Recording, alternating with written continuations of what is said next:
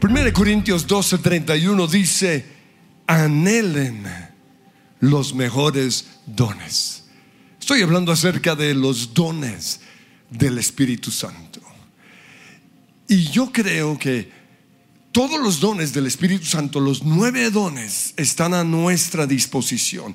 Están a la disposición de todos los que hemos sido bautizados en el Espíritu Santo, porque no son nuestros dones, son los dones del Espíritu Santo. No son los dones de Andrés Corso, no, son los dones del Espíritu Santo. Y Él está buscando personas que se dejen usar. Por eso Él nos dice, anhelen los mejores dones.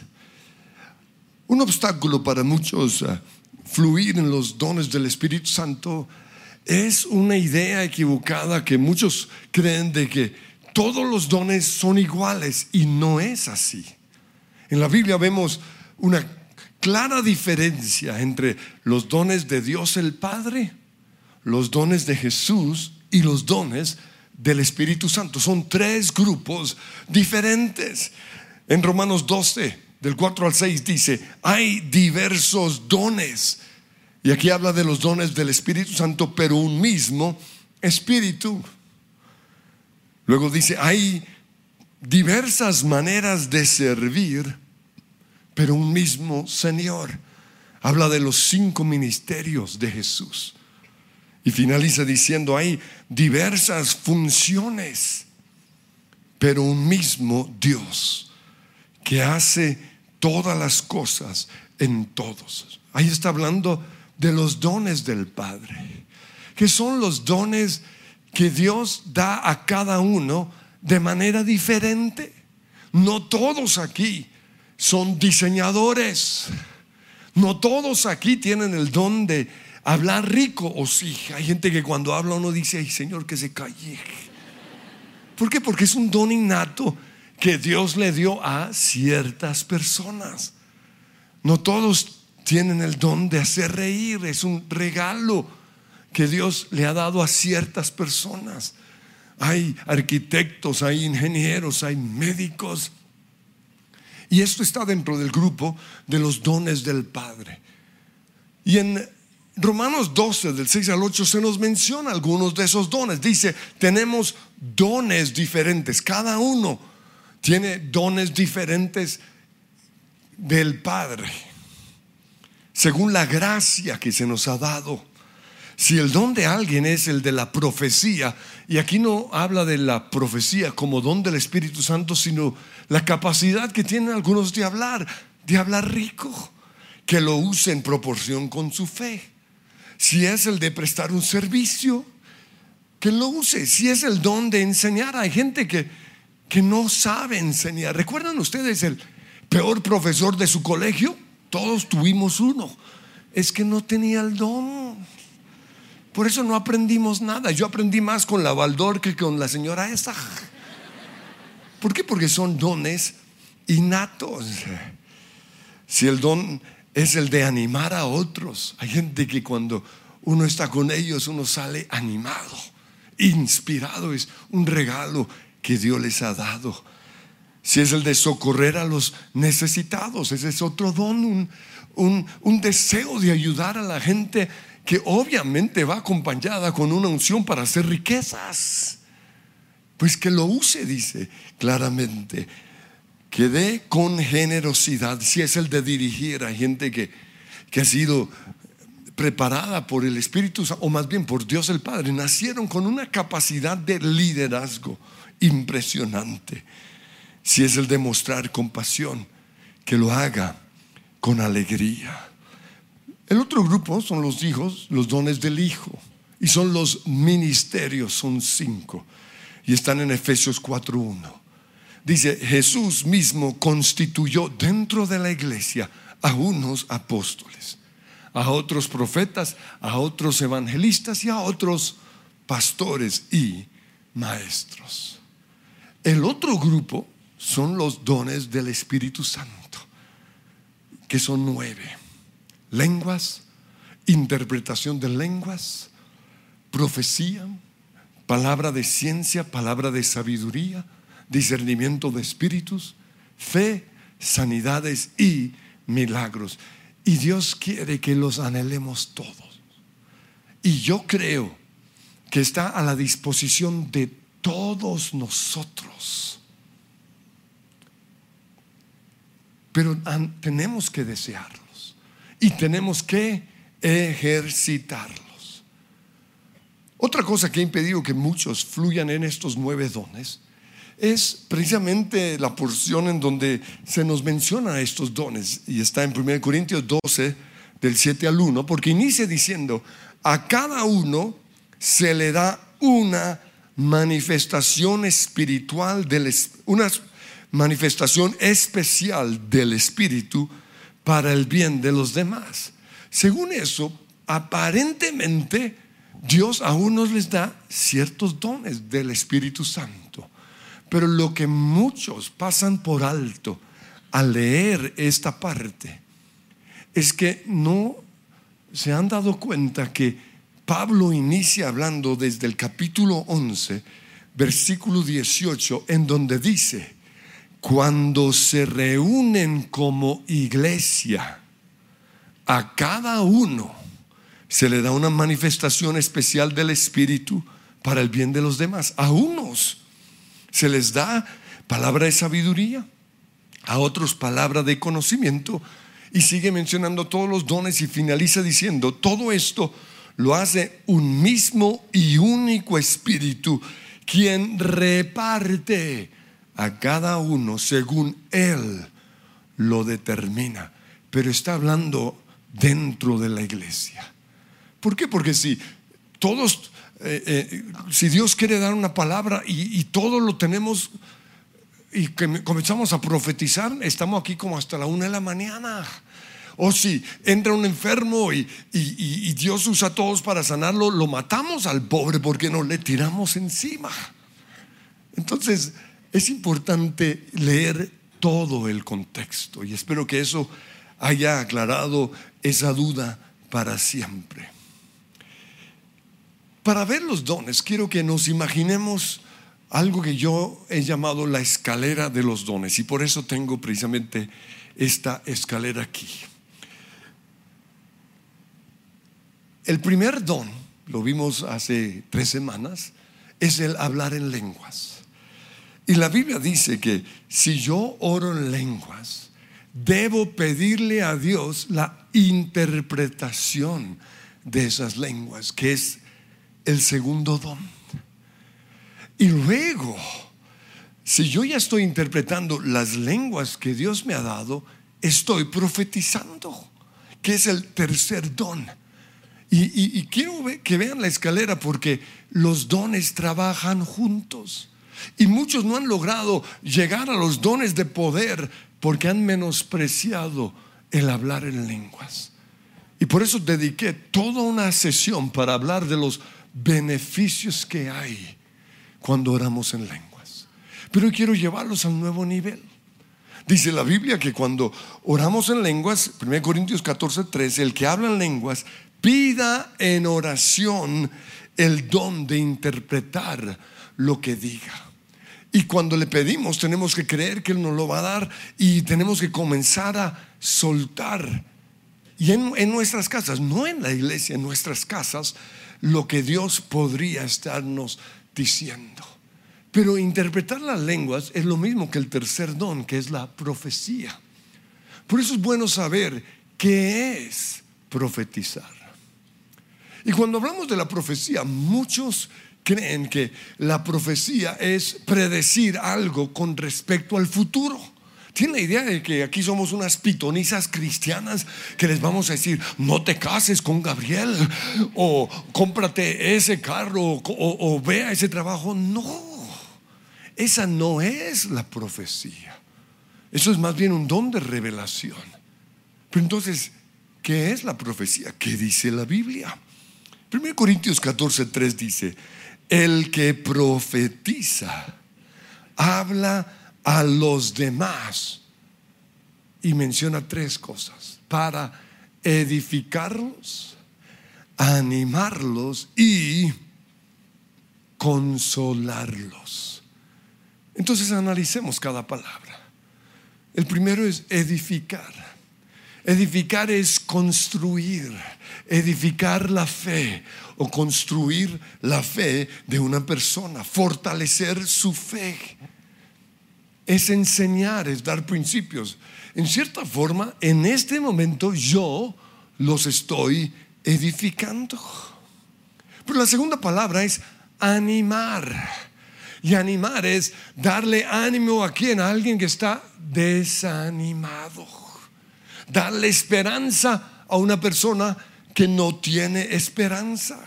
Darle propósito a alguien que siente que su vida no tiene propósito. Eso es el don de animar. Y en el original la palabra que se usa no solo significa animar, sino también exhortar. Por eso en algunas traducciones ponen la palabra exhortar. Y significa dar una palabra quizás de confrontación a una persona que necesita ser confrontada. La tercera palabra es consolar. ¿Y qué es consolar? Es llorar con los que lloran. Es estar al lado de una persona que está pasando por un tiempo difícil y darle una palabra de consuelo. Algo como, no estás solo, el Señor está a tu lado. Profetizar es muy necesario en la vida, porque el mundo todo el tiempo está oyendo palabras de muerte, palabras de enfermedad, palabras negativas, por eso el Señor a través de Pablo nos dice en 1 Corintios 14, 5, yo quisiera que todos ustedes hablaran en lenguas, pero mucho más que profetizaran. El mundo necesita oír nuestras palabras. Por eso yo creo que este don es para todos nosotros. Ahora quiero darles aquí una sugerencia para comenzar a soltarse en la profecía. Les sugiero que tengan tres hojas en donde van a escribir en la parte de arriba la palabra edificar, animar, consolar. Y en su tiempo, mientras están leyendo la Biblia, van a ver en de qué forma ese versículo sirve. Si es un versículo que va a animar a la gente, lo van a escribir dentro de la columna de animar a las personas. Si es eh, un versículo que sirve para edificar, lo van a poner en esa columna. O si es un versículo que sirve para consolar, lo van a poner ahí. ¿Por qué? Porque Jesús dijo en, en Juan capítulo 14, versículo 26, que el Espíritu Santo nos recordará todo lo que Jesús ya nos dijo. Entonces, si nosotros hacemos nuestra tarea, cuando Dios necesite de alguien que traiga una palabra profética, le va a recordar lo que estuvo leyendo. Ahora, cuando una persona necesita una palabra, digamos, de sanidad, yo hago trampa, yo llamo a mi esposa porque ella tiene una cantidad de versículos y le digo, dame un versículo de sanidad y ella me lo da y yo llamo a esa persona, el Señor te dice, hijo mío. Ahora muchos dirán, ¿está haciendo trampa? No. ¿Por qué? Porque profetizar es traer la palabra específica para el momento específico. Es que somos muy místicos. Creemos que profetizar es una vieja toda así, ve aquí, el Señor te dice, y comienza a temblar y, y, habla en Reina Valera, pero en 1904, por cuanto os habéis apartado. No, está claro que es profetizar, animar, edificar o consolar. Por ejemplo, la semana pasada mi esposa nos dio Deuteronomio 31.8, donde Dios te dice, hijo mío, yo mismo seré tu guía, no te abandonaré. Es una palabra de ánimo, pero luego termina diciendo, echa fuera el temor, una palabra de exhortación. Así de sencillo es. Por eso Pablo vuelve a decir en 1 Corintios 14, 1, empeñense en seguir el amor y ambicionen los dones espirituales, sobre todo el de profecía. La gente necesita que les demos palabra en el trabajo, en sus casas. ¿Por qué? Porque todo el tiempo están oyendo malas noticias. Mire, yo llevo dos semanas de ayuno de noticieros y estoy feliz. Ni siquiera sé quién es el presidente de Colombia, soy libre. O sea, nada, yo sé que nada ha cambiado, pero yo ando con una felicidad. Yo creo que nunca más volveré a, oír noticieros. También me corté de las redes sociales. Es vivir el cielo en la tierra. Pero la gente todo el tiempo está oyendo malas noticias, reportes del médico, amenazas, pesadillas. Nosotros somos la voz de Dios aquí en la tierra. Por eso Dios nos dice que Él desea que profeticemos.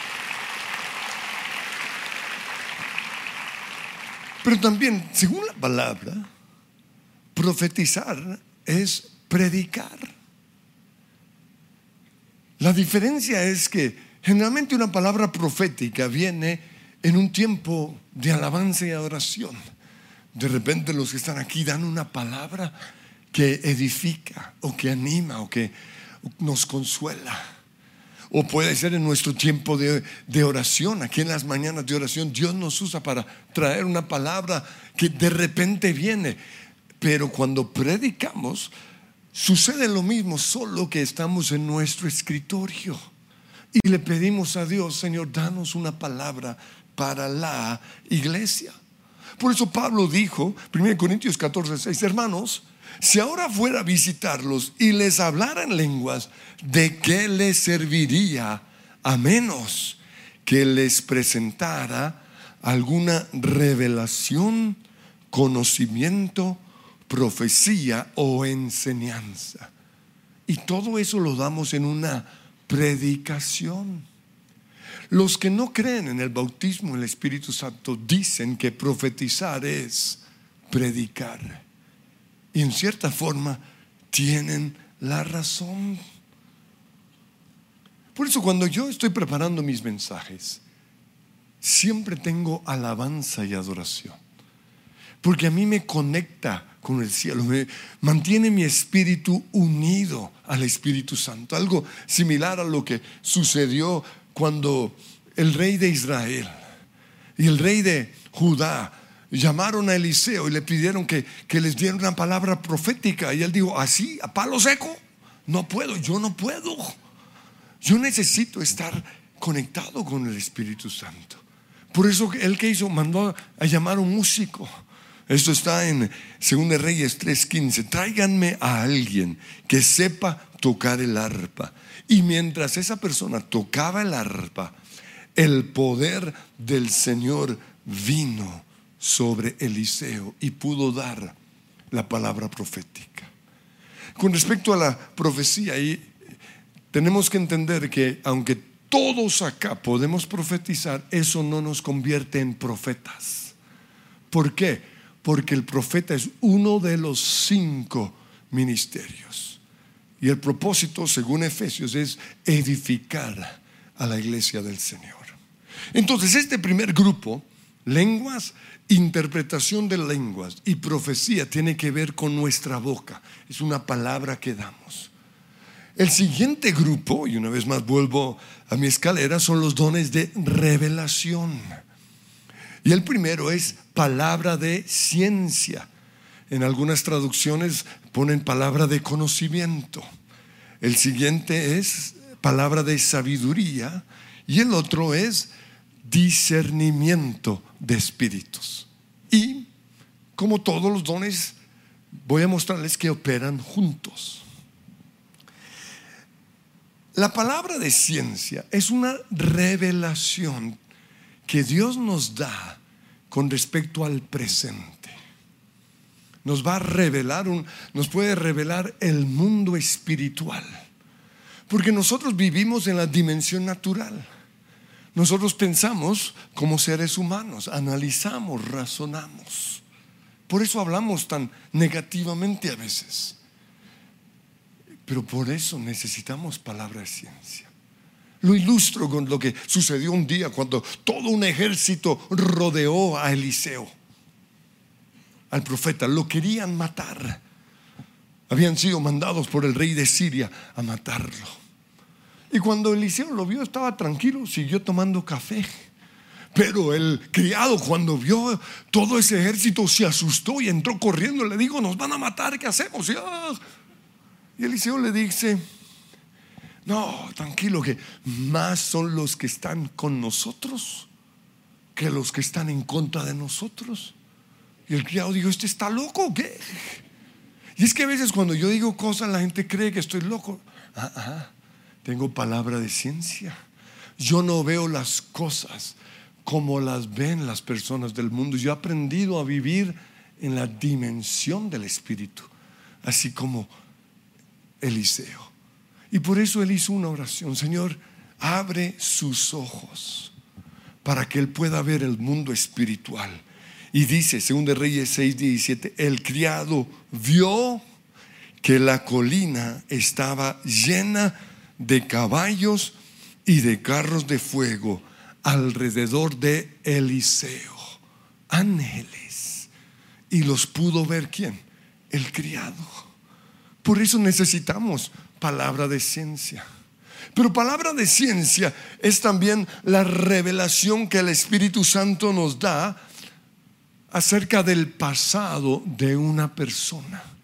Ahora, Él no lo hace para que seamos chismosos. Él lo hace para que ayudemos a esa persona.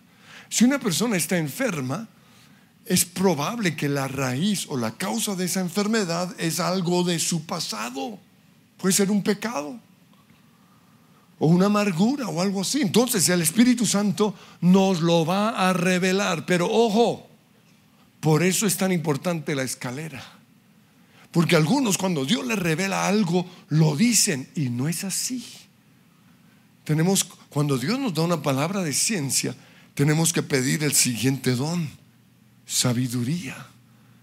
¿Por qué me estás revelando esto? ¿Cuál es tu propósito? ¿Qué palabra quieres que deje? Unos ejemplos de, de este don en operación. El Espíritu Santo le reveló a Jesús que el problema de la samaritana era que estaba tratando de saciar su necesidad, que todos tenemos su vacío, de llenar su vacío con tipos. Por eso le dice, Cinco maridos has tenido y el tipo con el cual estás hoy ni siquiera es tu marido. Estás bebiendo en los lugares equivocados. Eso es palabra de ciencia. La raíz de tu problema, la raíz de tu adulterio, la raíz de lo que sea es lo siguiente. Otro caso es el de Eliseo. Naamán fue un hombre muy poderoso que tenía lepra. Y Naamán fue a la casa de Eliseo para que él lo sanara. Dios lo usó para traer sanidad y por eso él estaba tan agradecido que regresó y quiso pagarle el milagro. Llegó con un fajo de billetes. Y Eliseo dijo, no, no, no, no necesito tu dinero. Y se fue. Cuando el criado vio eso, dijo, pero mi jefe sí es mucho bruto. Y esperó a que se durmiera. Cuando estaba ya dormido, se fue en su moto o en su caballo detrás de Naamán y le dijo, ay, doctor, desde, desde que te fuiste llegaron dos profetas con un hambre. Y, por eso, pues, ah, eh, mi jefe o mi señor necesita dinero y dos mudas de ropa. Mintió. Pero ¿qué pasó? Tan pronto llegó a donde estaba Eliseo. él le dijo en 2 Reyes 5:26, no estaba yo presente en espíritu. Esa es el don de ciencia. Esa es la revelación. No estaba yo presente en espíritu cuando aquel hombre se bajó de su carro para recibirte. ¿Acaso este es el momento para recibir dinero y ropa? Ahora, y aquí viene palabra de sabiduría, la, consecuencia de lo que va a venir, la lepra de Naamán se les pegará a ti y a tu descendencia para siempre. ¿Sí ve cómo los dones operan juntos? Los necesitamos. Pero otro, otro caso bien interesante también con Eliseo fue que Dios le revelaba todos los planes de, los sirios para en contra de Israel, porque el mundo entero siempre ha odiado a Israel y no es el mundo, es Satanás. Satanás es el que odia a Israel. Pero Dios siempre la ha protegido, a pesar de haberlo rechazado.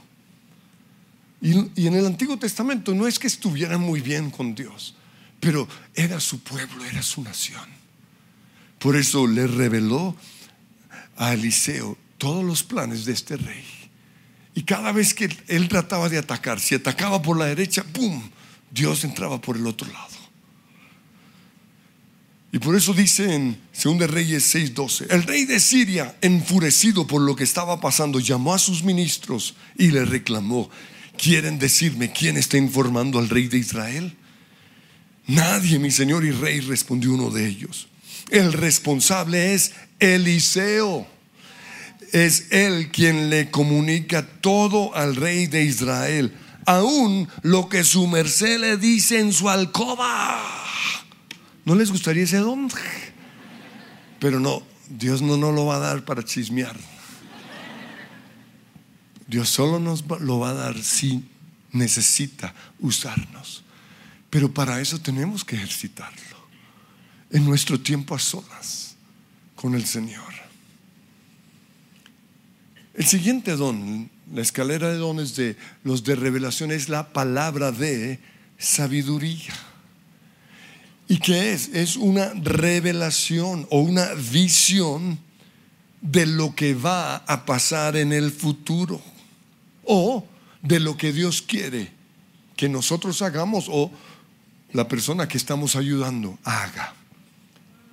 Por ejemplo, Pablo estaba siendo, estaba siendo llevado hacia Roma como un prisionero, ¿recuerdan?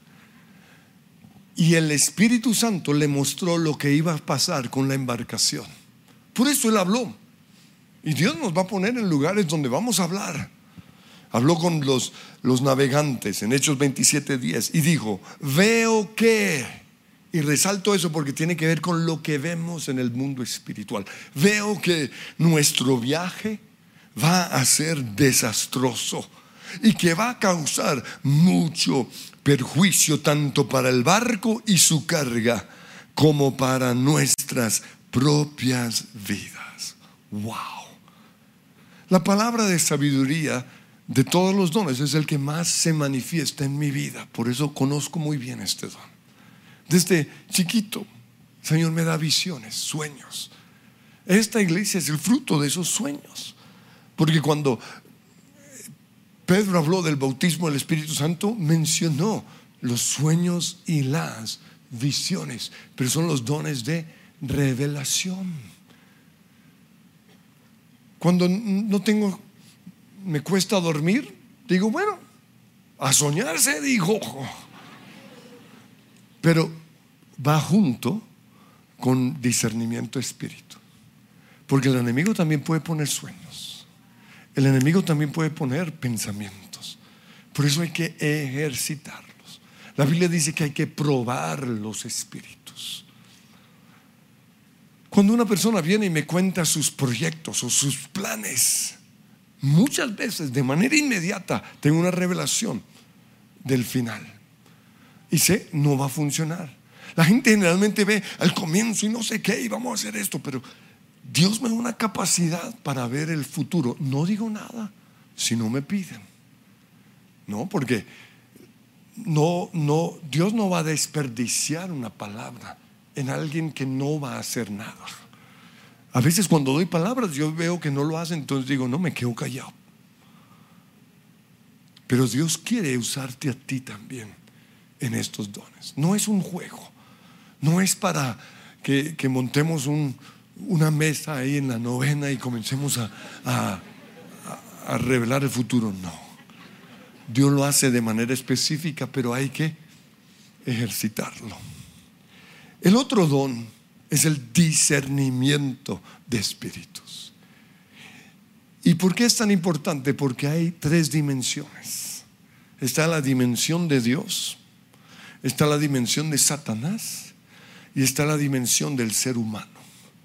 ¿Por qué necesitamos este don? Porque Satanás se viste como ángel de luz. Satanás engaña a muchos cristianos porque sabe engañarlos. Él es muy sutil, él sabe sembrar cizaña, él sabe lo que a cada persona le gusta, él, él te tiene estudiado. Por eso tienes que ejercitarlo. Cuando oyes música, Espíritu Santo, ¿qué estoy sintiendo? Cuando alguien habla, cuando alguien predica, Espíritu Santo, muéstrame. La Biblia dice que hay que probar los espíritus, la profecía tiene que ser probada. Este don es supremamente necesario. Por ejemplo, en el caso de Jesús, un día él hizo la siguiente pregunta, ¿quién dice la gente que soy yo?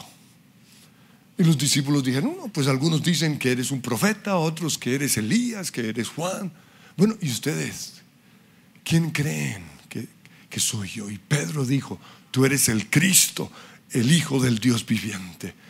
Y por palabra o por discernimiento, Jesús le dijo, dichoso tú Simón, Mateo 16, 17, porque eso no te lo reveló ningún mortal, sino mi Padre que está en el cielo.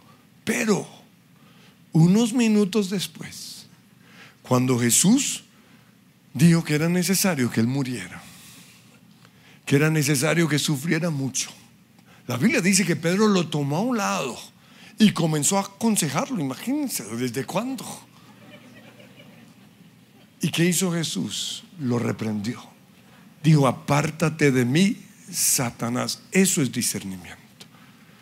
Y necesitamos entender este don. Porque para dividir iglesias, Satanás va a usar a otros cristianos. Para poner tu corazón en contra del mío o de lo que sea, va a usar a otros cristianos. Si tú no tienes discernimiento, vas a creer todas las mentiras. Oremos que Dios nos lo dé. Pero al igual que los dones que tienen que ver con la boca, los de revelación operan juntos. Cuando el Señor nos revela la causa de una enfermedad, tenemos que esperar, si nos revela, es que esa persona fue abusada. Tenemos que esperar una revelación, la sabiduría, para que esa persona sea sanada. Por ejemplo, cuando el joven rico se le acercó a Jesús y le dijo, ¿qué tengo que hacer para heredar la vida? Jesús le dijo, pues conoce los mandamientos o cúmplelos. Él dijo, desde chiquito lo hago. Y aquí viene este don operando en Jesús. Él supo que la raíz de su problema era el amor al dinero. Eso se llama qué? Palabra de ciencia o de conocimiento. Pero lo que sigue es la sabiduría. Vende todo lo que tienes y dalo a los pobres. Y tendrás lugares conmigo. A cada persona va a ser de manera diferente. Hay gente que tienen millones, pero no tienen problema. ¿Por qué? Porque ese no es la raíz de su problema. Otro caso bien, bien lindo es el de Eliseo una vez más. Cuando Naam, cuando el, el leproso Naamán fue a hablar con él, golpeó en la puerta, pero antes de abrir, el Espíritu Santo le había mostrado a Eliseo que la raíz de su lepra era el orgullo. Entonces, ya sé la raíz de su lepra, necesito, Señor, que me digas cómo lo sanamos.